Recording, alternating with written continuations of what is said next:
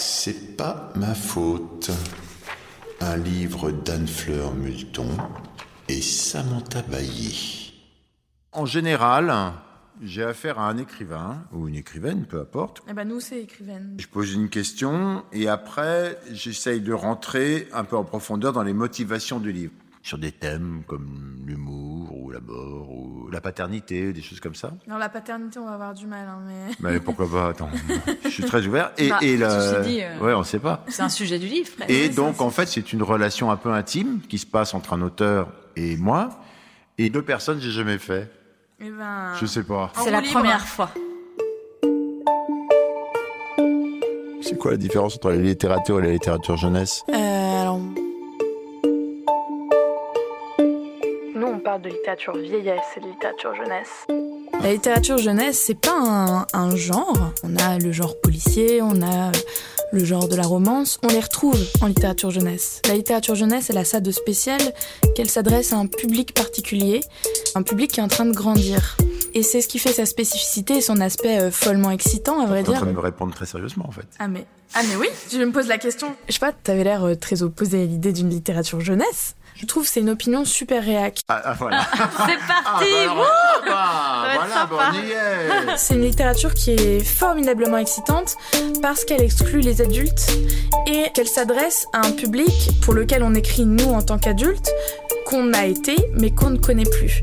Et donc il y a des spécificités, euh, je veux dire, de développement. Quand on a 7 ans et demi, on s'intéresse pas aux mêmes choses que quand on en a 14. Voilà, quand on en a 14, on, on est en plein boom hormonal, euh, on veut de la sensualité, on veut du sexe, on veut des sentiments qui nous arrachent le ventre et le bide et tout ça. Tandis que hum, à 7 ans et demi, on veut découvrir le monde, on rêve d'aventure, etc. Et on maîtrise pas, par exemple, nécessairement un certain nombre de temps. On n'a pas encore appris, par exemple, le passé composé à 6 ans et demi, 7 ans. Mais ah, par contre, on a tout à fait le droit de lire un texte qui soit de qualité, qui nous fasse rêver, parce qu'on vaut autant qu'un adulte dans son imaginaire. On n'est pas tout à fait au même stade. Et c'est pas que les adultes sont plus grands ou meilleurs. Au contraire, souvent, ils sont carrément plus chiants, quoi.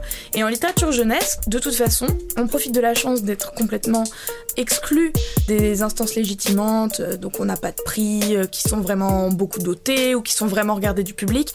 Donc nous, on fait un peu ce qu'on veut.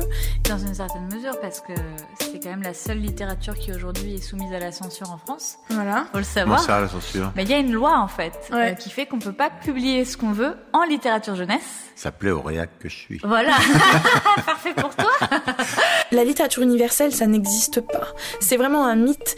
On écrit dans son siècle pour un certain public qui sait un certain nombre de choses. Et c'est pour ça d'ailleurs que des livres qui ont été des succès phénoménaux, par exemple au 19e siècle, sont aujourd'hui totalement oubliés et que les livres, nous, dont on estime qu'ils sont des classiques du 19e siècle, étaient considérés parfois comme de la littérature de gare. Moi, je pense qu'en fait, on est très chanceux de s'adresser à un public particulier et spécifique quand on s'adresse à la jeunesse. Alors nous, dans notre livre, on s'adresse à une certaine jeunesse, qui est euh, la jeunesse adolescente, qui vit des spécificités. Alors on s'adapte, bah, pas forcément en termes euh, de... On n'a plus besoin de s'adapter en termes de temps. Ils maîtrisent et ils ont suffisamment de références pour qu'on puisse, je trouve, euh, écrire quelque chose qui soit entendable et se faire plaisir en termes de style peut-être euh, avec moins de contraintes, même si la contrainte je la trouve pas forcément désagréable en écriture quoi. Mais du coup on, on cible un certain nombre de thèmes qu'on n'utiliserait pas si par exemple on s'adressait à des trentenaires désabusés ou des quarantenaires dépressifs Ou des sexagénaires réac. ou des sexagénaires réac évidemment. Le polar, c'était une porte ouverte à la liberté d'écriture. Est-ce qu'il y a aussi dans la littérature jeunesse cette ouverture? Est-ce que ça ouvre une écriture qui n'existait pas avant? Je pense que ça peut vraiment être un terrain de jeu, mais je dirais que c'est pas propre à la littérature jeunesse. D'ailleurs, euh, les, les libertés qu'on s'est autorisées dans C'est pas ma faute du point de vue du style, du point de vue de la narration, des fractures de la narration, etc. C'est des choses que je me serais tout autant autorisée en fait euh, dans un autre genre. Ce que je trouve intéressant, c'est cette idée en effet euh, de public spécifique, parce que dans ce cas-là, enfin sur en plus euh, c'est pas ma faute, on est sur euh, euh, une génération qui a vraiment une particularité qui est de grandir avec les réseaux sociaux d'une façon que nous on n'a pas connue. Je veux dire moi quand j'étais euh, au lycée, il y avait pas Facebook en fait à l'époque. T'es pourtant très jeune, quoi. J'ai 31. C'est pour dire que déjà les, les, fractures de génération dans cette accélération, elles sont beaucoup plus grandes bah, que ce qu'on imagine. On s'en est rendu hein. compte d'ailleurs toutes les deux en écrivant C'est pas ma faute parce que euh, on n'a pas tant d'écart que ça à vrai dire. Mais déjà on n'a pas le même vocabulaire sur certaines choses. Et même euh, le même rapport aux technologies. Enfin, j'ai 26 ans et Sam euh, en a 31. Effectivement, il y avait déjà un écart et une pratique qui était différente. Et dans C'est pas ma faute, on s'adresse à des ados qui sont à un siècle de nous, et notre travail à nous, c'est justement de pénétrer dans cet univers-là et de ramener à l'intérieur de la poésie, de l'utilité, de la nécessité, parce que euh, on écrit un livre sur les réseaux sociaux, pas un guide hein, sur les réseaux sociaux. Donc euh... oui, oui, oui, c'est pas. Dès que c'est réseaux sociaux, c'est toujours euh, ah oui, alors euh, qu'est-ce que vous voulez dire des dangers d'Internet Enfin, comme si on allait écrire un manuel moralisateur, ce qui n'était pas du tout le but. Le but, c'était vraiment de raconter une histoire que peuvent vivre des jeunes filles aujourd'hui euh, dans ce monde-là. Moi, j'ai survolé le livre. Hein. J'ai pas lu le livre. C'est bien de l'admettre déjà. Pour moi, ça ne parle pas tant de réseaux sociaux. Mm -hmm que la difficulté de reconnaissance devant la multiplication des images et aussi euh, des rapports compliqués dans le fait de s'assumer quand on est différent. Je suis d'accord. Je pense que c'est exactement le thème de C'est pas ma faute, à vrai dire. Je pense que. Sans l'avoir lu, c'est fort. C'est fort. Ouais, ouais, ouais. À vrai dire. Je rien que mais fort. c'est d'autant plus dangereux. Oui, ça fait très peur.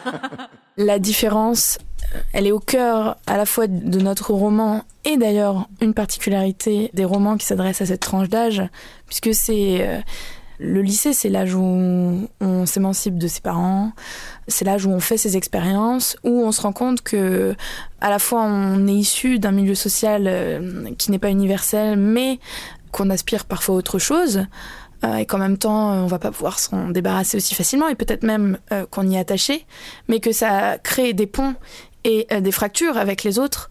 Et dans C'est pas ma faute, ça crée des et des fractures qui sont euh, des, des, fractures sociales, des fractures mentales aussi. Enfin, un des sujets de C'est pas ma faute, c'est la santé mentale. Et euh, je pense que le le roman sur la question de l'acceptation, il, il utilise les, les, réseaux sociaux parce que, comme tu dis, c'est étonnant ce rapport qu'on a qui crée une norme par l'image, une façon de se montrer qui est toujours identique, toujours valorisée, et en même temps euh, qui nous rappelle sans arrêt qu'il faut qu'on écrive notre histoire pour pouvoir ressembler à celle des autres parce qu'en fait, on est différent. Alors, la question, c'est celle-là. Anne-Fleur et Samantha. Est-ce qu'il est paradoxalement plus difficile d'assurer sa différence quand tout est affiché en permanence? Ah bah sûrement. Enfin, ça peut être vraiment à double tranchant, c'est-à-dire que ça peut à la fois être une force, mais c'est ce que disait Anne Fleur sur la, puissance des normes en fait. Et surtout quand on est adolescent et qu'on est dans une phase souvent où c'est extrêmement rassurant de pouvoir se fondre dans un ensemble et qu'on se questionne nous-mêmes sur toutes ces transformations et qu'on a envie de ressembler à. Et dans le cas de Lolita, qui est notre héroïne, qui est donc une influenceuse connue et reconnue, elle correspond, elle coche toutes les cases de la norme en fait, c'est-à-dire que elle poste des photos d'elle qui vont toujours renvoyer à des idéaux de jeunes femmes, euh, voilà, euh, belles, qui réussissent, etc. Alors que c'est aux antipodes de sa vie. C'est la détresse que connu pas mal aussi de jeunes stars euh, d'Hollywood, etc. Mais c'est pas exactement là que je voulais t'emmener, Samantha, puisque c'est toi qui me réponds, Madame la vice-présidente. Aujourd'hui, on est amis avec des milliards de personnes à qui on voit des photos oui, et on, on, pourrait se dire ah bah oui génial c'est super sympa d'un côté mais d'un autre côté j'ai l'impression que ça enferme c'est ça que je trouve paradoxal ça devrait libérer en fait. Alors euh, c'est vraiment un sujet du roman parce que je, justement je pense que on le voit pas mal avec prudence pour le coup elle est euh, donc euh, sans révéler euh, si on, on, peut ou non pas. on va pas révéler. Non on va pas révéler. Oui. elle a un grand secret prudence. Euh, elle a un grand secret un truc qui, qui lui ronge le bide et et qui elle a l'impression qu'elle a que c'est tellement grand pour elle que ça lui dévore les entrailles à l'acide. Et elle est dans une famille euh, Prudence qui veut tout son bien, euh, qui l'aime, euh, elle a des parents adorables, qui la poussent beaucoup à réussir. Et du coup, elle a une grande pression parce qu'elle veut surtout pas les décevoir, surtout, surtout pas. Faudrait du coup qu'il découvre son grand secret. Euh, elle trouve dans sa vie en ligne un soulagement de son quotidien à elle, qui n'est pas nécessairement une communauté du coup, mais davantage une projection du besoin qu'elle a, elle. Samantha fait oui avec la tête pour ceux qui voient pas. Ça fait oui oui d'un côté, enfin j'ai Enid Bliton à ma gauche. Et du coup, je sais plus ce que je Si si si, bah, excuse-moi, tu étais en train de dire qu'elle elle trouvait qu'elle elle trouvait dans cette euh... un échappatoire. Et une projection d'elle qui qui la rassure. C'est comme ça qu'elle aimerait être. Parce que Prudence, euh, elle a les cheveux crépus. Elle, elle est noire, elle a les cheveux crépus, mais elle suit finalement une nana blonde avec les cheveux lisses et elle se lisse les cheveux. Elle est dans un mimétisme en fait d'une autre qui lui permet pas encore en tout cas de s'émanciper, mais c'est plutôt qu'elle a besoin de se rassurer en se disant qu'elle correspond à une norme.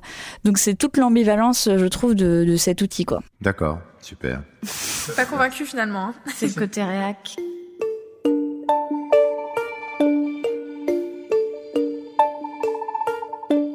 Euh, Il y a donc, puisqu'on parle du roman, allons-y, euh, il y a Lolita. C'est deux référentiels. C'est à la Mm. fois bah, évidemment Nabokov avec euh, tout ce que ça porte de la jeune fille sexualisée. Et c'est aussi Alizé des années 2000, parce que ça a été toute une réinvention, une réécriture constante. Lolita.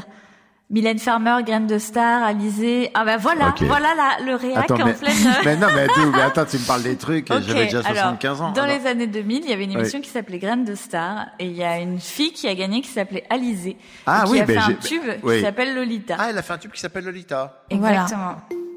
Moi je m'appelle Lolita, l'eau ou bien le lin, du pareil au même. Moi je m'appelle Lolita. Ça te dit rien? Ah, que dalle. Quand je donne. Voilà, bah, ça dira à plein de personnes. Ah bon, et, en fait, surtout, euh, c'est- ça dira pas à notre public qui, Qui connaît pas. qui connaît pas évidemment. Bah non. Mais la maman de Lolita, elle, elle a eu Lolita à cette période. Et donc, en fait, elle la nomme comme ça. C'est naze. Il y a rien de plus naze que de se faire appeler Lolita. À cause Une chanson chanson des années 2000. Ah bah, oui. La maman, elle, euh, elle est d'un milieu social qui est pas forcément favorisé. Elle a pas la référence littéraire, en fait.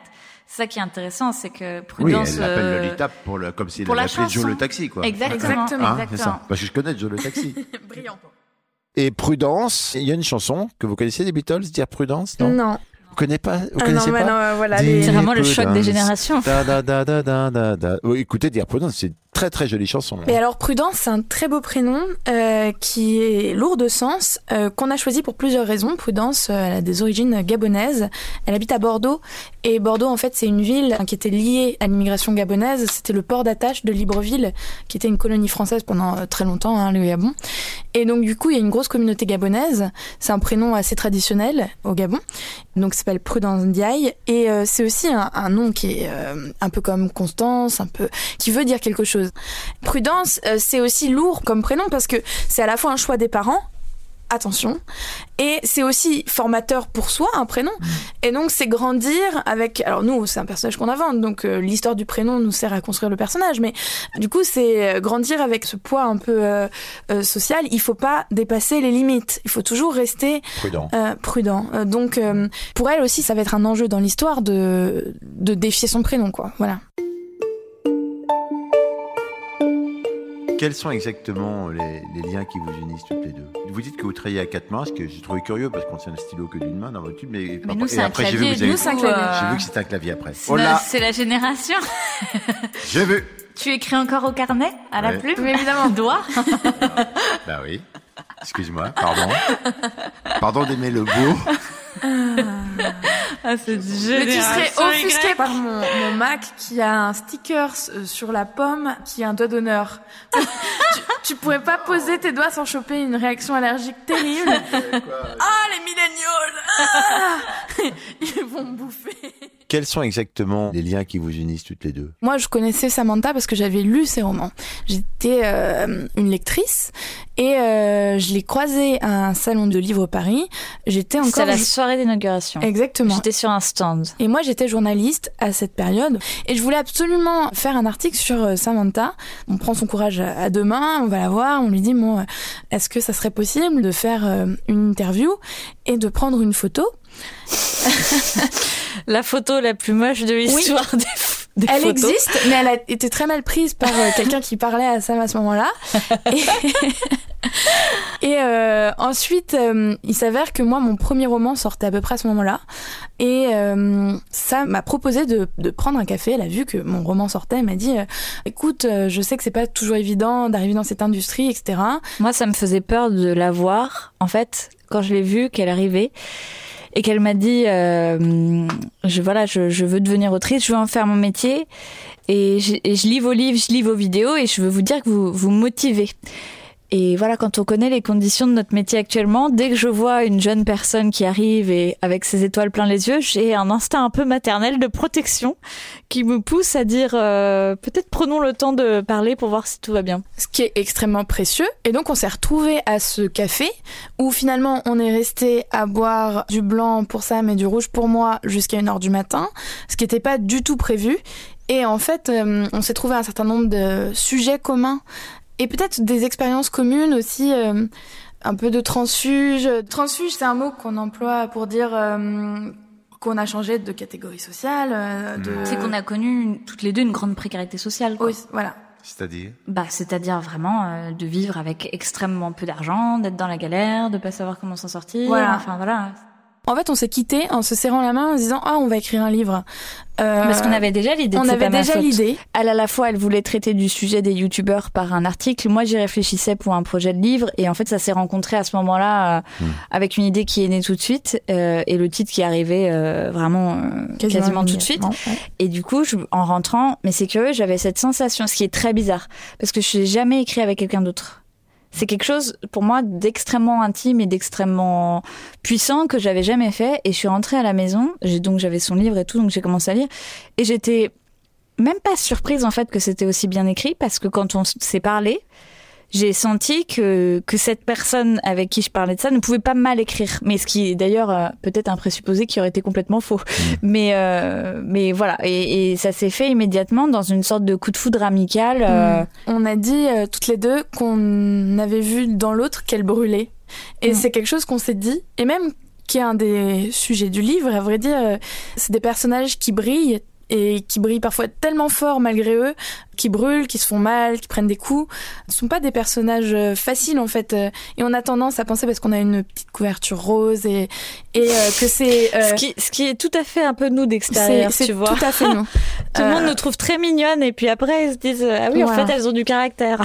du caractère et puis des blessures aussi. Ouais. Je pense que c'est un livre qui parle de ça en fait. C'est un livre de blessures avec des personnages qui n'ont que 16 ans et souvent nous les adultes on est là oh, les problèmes Oui des les ados. blessures des ados. Mais en fait euh, c'est des gouffres profonds qui sont à leur taille et qui sont très douloureux et quand on a 16 ans on peut déjà avoir des bleus et des coups et on peut déjà euh, savoir ce que c'est que la vie en fait et grandir ça fait mal aussi donc euh, c'est un livre qui parle de ça ouais Quand j'ai rencontré Anne Fleur, j'ai ressenti quelque chose que j'avais pas senti depuis longtemps. La totale liberté et confiance de quelqu'un qu'on connaît à peine, avec qui on peut parler de tout. Dans ce livre-là que j'ai dans ma main, c'est pas ma faute, épreuve non corrigée. Ça veut dire qu'il y a des fautes d'ailleurs, du coup? Donc Oui d'ailleurs il y a quelques fautes dans ces épreuves de c'est pas ma D'accord, voilà, oui, c'est c'est Voilà. quand même tragique. Est-ce que il y a une volonté de faire passer un message aux jeunes femmes qui vont lire ce livre Je dirais même au-delà du message, c'est que euh, la puissance du récit, de toute façon la puissance d'une histoire, hein, tout simplement quand elle est racontée, c'est que justement on n'était pas dans le guide moralisateur, on n'est pas voilà dans tout ce qui a pu se faire sur Internet aujourd'hui pour les jeunes, euh, voilà l'adresse des parents, etc. C'est vraiment on suit l'intime et le quotidien de ces deux jeunes filles. Et évidemment qu'il y a une portée qui est combative au sens où, par leur trajectoire, on va se poser un certain nombre de questions sur des injustices, en fait, qu'elles vivent toutes les deux et sur la façon dont il y a ou non des réparations dans ces injustices. Après, euh, c'est pas un manifeste militant, c'est pas ça la question, mais c'est que, évidemment, que nous-mêmes, vu que on est porté par euh, un certain nombre de combats dans nos vies, et le combat, c'est pas forcément le conflit, en fait, hein, c'est vraiment euh, la volonté. Non, mais si, c'est vraiment important comme nuance parce que je trouve qu'à chaque fois, hoché la tête, hein, j'explique Oui, oui. parce que. non, mais sinon- dans les réactions de ces échanges, c'est dès que dès qu'on est un peu euh, justement dans une revendication de quelque chose, c'est tout de suite ah elle s'énerve, etc. Or, c'est pas du conflit, c'est vraiment une position. Moi, je dirais que c'est ça. Oui. C'est un positionnement, c'est-à-dire euh, ça, c'est important de le dire à tel moment. Tu parlais du message de C'est pas ma faute, et je trouve que c'est intéressant la façon dont tu le prends, euh, Sam, parce que nous, notre message, il est pas du tout dirigé vers les hommes. C'est un livre féministe qui cherche à amener des solutions. D'ailleurs, c'est même dans la structure du récit. On a écrit un thriller qui ne s'arrête pas quand l'énigme est résolue, quand euh, on sait enfin ce qui s'est passé. Non, c'est aux deux tiers à peu près. ça? Exactement, aux deux ouais. tiers. Et en fait, il y a un autre tiers qui est un peu inédit du coup, parce qu'il me semble que en fait, quand on a euh, trouvé l'énigme du mystère, on n'a pas résolu toutes les questions, que ce soit dans la vie ou euh, dans un roman. Et euh, en fait, nous, on avait envie à nos lectrices et à nos lecteurs d'apporter des solutions aux problèmes qui vont se poser dans leur vie parce que c'est des ados euh, en 2020, 2021. Euh, On connaît les problèmes auxquels ils sont confrontés. Ils grandissent par exemple dans une génération qui est marquée par MeToo, par la surreprésentation euh, dans des médias que eux-mêmes maîtrisent. Voilà, il y a plein de sujets où ils sont à la fois créateurs, victimes, spectateurs, inquiets. Et euh, nous, on avait envie en fait de leur apporter non pas une inquiétude supplémentaire, mais la reconnaissance de la société dans laquelle ils vivent et de leurs douleurs à eux, de leurs interrogations à eux. Et au-delà de la reconnaissance et de la légitimation de ces angoisses, de ses besoins, de ses désirs, de ses rêves, etc., des solutions pour y arriver.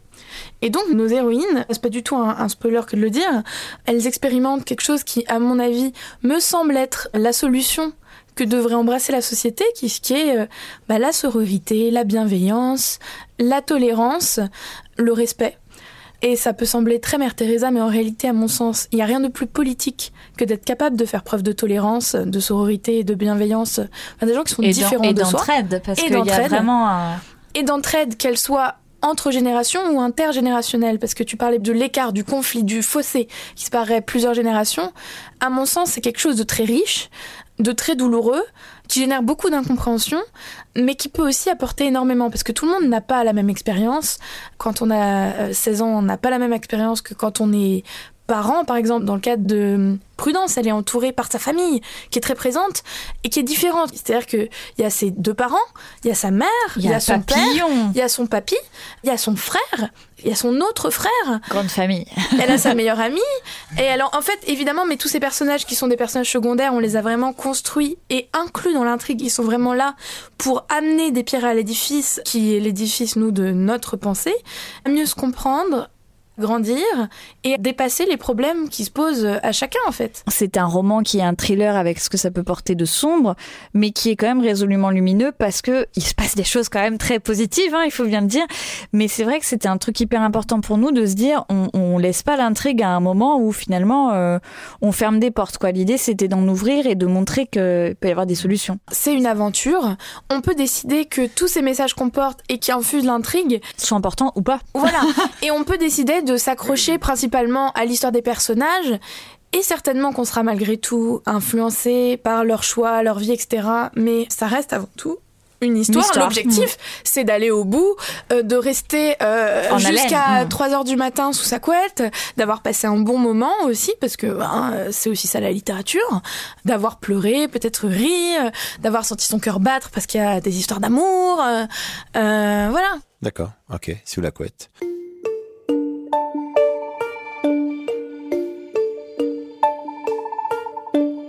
Une question juste pour finir. Puis après, on va se séparer comme ça. Il y a une époque où les jeunes, quand ils voulaient avoir des repères, ils se tournaient vers leurs aînés, tout simplement. Aujourd'hui, j'ai l'impression, dans beaucoup de sujets, c'est plus vers là qu'ils regardent. Je pense qu'ils ont un outil qui est Google et qui est qu'il y a certaines questions, euh, peut-être dont ils allaient chercher les réponses ailleurs à un moment qui sont un peu plus sous la main. Mais euh, en tout cas, dans C'est pas ma faute, la relation avec les aînés et avec les parents est, je dirais, euh, peut-être même un des sujets les plus importants du roman. C'est-à-dire que la façon dont Prudence et Lolita euh, interagissent ou ont interagi avec leurs parents, comment elles ont su trouver ou non de l'aide et de l'écoute vis-à-vis d'adultes. Les adultes, ils sont présentés autant dans leur rôle parfois démissionnaire et défaillant que dans leur rôle salvateur en fait. Il y a, vraiment les deux. parents d'ailleurs. Il n'y a pas que les parents. Dans c'est pas ma mm. faute en dehors de la famille dont on a déjà parlé, il y a aussi euh, les, institutions mm. qui sont parfois défaillantes et qui sont vraiment parfois là pour nous aider. Nous, on a voulu euh, présenter euh, une institution particulière qui est pas toujours positive euh, en plus, mais nous on a choisi une institution qui existe réellement, j'en dis pas plus parce que c'est un, un, secret du roman, mais une institution euh, particulière euh, qui est, existe vraiment et qui est pionnière en France. Et on a voulu la présenter comme un modèle parce qu'on y trouve des adultes précieux qui aident les enfants, les ados, les mineurs, et que c'est aussi un modèle qu'on a envie de donner parce qu'on sait qu'en plus notre livre ne sera pas lu que par des ados. Bien sûr. Il a été déjà lu par plein d'adultes en fait. Voilà. et on espère qu'il aura aussi un impact sur les adultes parce qu'en réalité, euh, euh, tout le monde a à apprendre des relations qu'on a avec les autres. Elle a déjà un impact sur moi, c'est bien. Bah, voilà, on est là aujourd'hui pour en parler et hein tu as appris un certain nombre de choses. Et moi, je pense que ce serait hyper intéressant qu'il y ait des parents qui lisent ce roman parce que ce livre met aussi vraiment en exergue l'incompréhension de certains parents par rapport à, la réalité de ce qui est vécu virtuellement. Une Lolita qui vit du cyberharcèlement, par exemple, ça c'est dès le début du roman, sa mère, elle se rend pas compte en fait, parce que quand on n'a pas de compte Twitter, on se rend même pas compte de l'impact psychologique que ça peut avoir de recevoir 40 euh, insultes toutes les minutes en fait. Et du coup, c'est hyper important parce que je pense que on en a vu plein. Moi, j'en ai vu des tonnes, des reportages avec des parents, avec leurs enfants, euh, justement par rapport à Internet, qui ont un peu de succès, qui disent ah bah oui, moi j'ai pas compris ce qui s'est passé, j'ai pas compris ce qui est arrivé. Elle a commencé à recevoir des trucs de marque, elle a commencé à avoir des contrats, elle a 14 ans, je je j'ai pas compris. Et Mais d'ailleurs, il y a une loi là qui vient d'être Ouais, on a euh, vu qu'il y a une loi qui venait d'être adoptée. Adoptée qui ouais. qui hum, est censé encadrer le travail des mineurs sur YouTube. Mm. C'est quand même une très bonne chose. C'est chouette que ça soit dans l'actualité pour la sortie du roman parce que c'est un truc pour lequel nous on plaide aussi, enfin la protection du travail des mineurs. Oui. Euh... parce qu'en fait, le sujet du roman, c'est que c'est un travail. Et ce qu'on disait sur euh, c'est la beauté, donc machin. Bah en fait, euh, Lolita, euh, c'est une influenceuse, c'est ce qu'on dit. Et c'est ce qu'elle sait. Le maquillage, ça a l'air d'être un truc d'extérieur. D'ailleurs, je pense qu'on est beaucoup de femmes à avoir ces réflexes de penser que ah oui, bon, ah, c'est une chaîne de maquillage. Quand on sent qu'il y a parfois un petit mépris. Or, c'est un degré de compétence quasi artistique en fait, voire complètement artistique en fonction de la capacité qu'a la personne de pouvoir manier ça. De, enfin voilà, c'est une vraie expertise. Ok, vous êtes passionné par votre bouquin, ça c'est très très bien. Je, moi, je oui, on y a passé deux ans. On l'a écrit, hein. Oui, non, je, on en est contente. Hein. Samantha, qu'est-ce que je peux vous souhaiter bah, Le bonheur, l'épanouissement, euh, la créativité. Ça fait beaucoup quand même euh, ça. bah oui, mais moi je prends tout. Hein. Moi je prends tout. non, mais le truc qui vous ferait plaisir avec ce livre, par exemple. Ah, moi, ce qui me ferait vraiment plaisir avec ce roman, c'est hum, d'en discuter en fait avec les lecteurs et lectrices. En fait, j'ai hâte qu'ils sortent et j'ai vraiment hâte qu'on puisse avoir des discussions, euh, que ce soit bah, quand on va se rencontrer pour les tournées et tout ça, que ce soit dans les classes, voire sur Internet aussi, parce qu'on reçoit quand même beaucoup de messages. Et je suis vraiment intriguée de la façon dont il va être ouais, de la façon dont il va être reçu et de si ça va résonner aussi fort que ça a résonné pour Anne Fleur et moi, parce qu'on y a vraiment mis euh, bah, énormément bah, de si vous avez mis même que la moitié de ce que vous avez mis là, euh, il y a eu beaucoup. Ah ben voilà. Et donc ça c'est vraiment hmm. intrigant. C'est vrai qu'on n'est pas très à moitié. Anne Fleur, qu'est-ce que je peux vous souhaiter? Euh, Moi, je sais pas ce qu'on pourrait me souhaiter vis-à-vis de ce livre. en général déjà. Et en général. Est-ce que tu es contente des fois? Mais je suis tout le temps contente. Très joyeux. Hein. Quelqu'un d'extrêmement optimiste. Oui, oui, mais regarde pas. Oui, d'accord, d'accord. ok. C'était une question. Hein. Moi, je crois en une société joyeuse, heureuse. Par exemple, dans ce livre, il y a énormément de passages sur la nourriture. Il y a beaucoup d'humour aussi. Attends, on l'a pas dit, mais. Oui, oui, d'accord, je le dis. Il y a beaucoup d'humour. mais tu l'as pas lu. c'est pour ça que je le dis. J'aime par-dessus tout les moments cocooning, passer avec mon chat et mes amis, à manger des petites choses délicieuses. alors, qu'est-ce qu'on peut te souhaiter Ce qu'on peut me souhaiter, ben, j'y viens. De continuer à, pouvoir vivre de mes histoires. Ça, ça serait ce qu'on peut me souhaiter de plus beau, je pense. J'ai la chance que ça soit mon métier et j'aimerais que ça continue toute ma vie. Ouais, je réalise encore euh, difficilement à quel point euh, je suis euh, quoi touchée de, de j'ai toujours écrit des histoires et, euh, et j'aurais jamais pensé qu'un jour ça deviendrait des livres déjà, qui sont des objets incroyables parce qu'il suffit de les prendre et on, est dans un autre monde. Euh, voilà, on n'a pas besoin de sous, on n'a pas besoin de, on n'a pas besoin d'autres personnes, on, a besoin juste du bouquin et de soi quoi, et de pouvoir offrir ça aux autres et que mes histoires plaisent, ça c'est vraiment incroyable. Et puis de pouvoir en vivre, ça veut dire que je peux continuer à à en écrire, je peux continuer à rencontrer lecteurs et lectrices. Et on n'en a pas parlé un petit peu, mais Ouais, moi aussi j'ai hâte qu'il sorte ce bouquin parce qu'en fait je m'en fous qu'il soit écrit. Hein, ce qui m'intéresse maintenant, c'est qu'il soit lu, quoi. Bah, on s'en fout pas qu'il soit écrit parce qu'on a passé du temps On- on est content- non, mais on est content qu'il soit écrit. On a d'ailleurs, on en a beaucoup parlé, quoi. On a fait euh, des vlogs et tout euh, pour raconter l'écriture de ce projet qui était long et Non, ce qu'on te souhaite, c'est quoi du coup? Ben euh, Qu'elle puisse continuer de vivre de l'écriture. que je puisse continuer à, à pratiquer mon rêve tous les jours, si tu veux que ça soit. euh, Bah écoute, moi je te le souhaite. Merci c'est bien gentil. beaucoup. Merci d'avoir été là avec ce jour de pluie, Bah parler oui. avec un vieux réac. Mais très ça cool. nous fait super plaisir. Merci. Ouais, on était très contentes. Merci. Voilà. C'était C'est pas ma faute, un livre d'Anne-Fleur Multon et Samantha Bailly. Ces points comme un fort. Tu m'as sorti un truc compliqué que j'ai pas tout compris.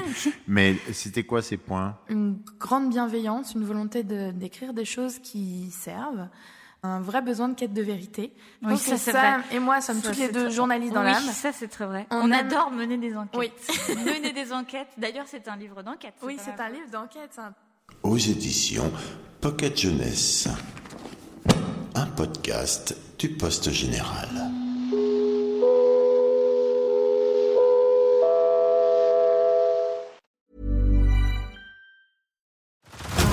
Head over to Hulu this March, where our new shows and movies will keep you streaming all month long. Catch the acclaimed movie All of Us Strangers, starring Paul Mescal and Andrew Scott. Stream the new Hulu original limited series We Were the Lucky Ones with Joey King and Logan Lerman. And don't forget about Grey's Anatomy. Every Grey's episode ever is now streaming on Hulu. So, what are you waiting for? Go stream something new on Hulu.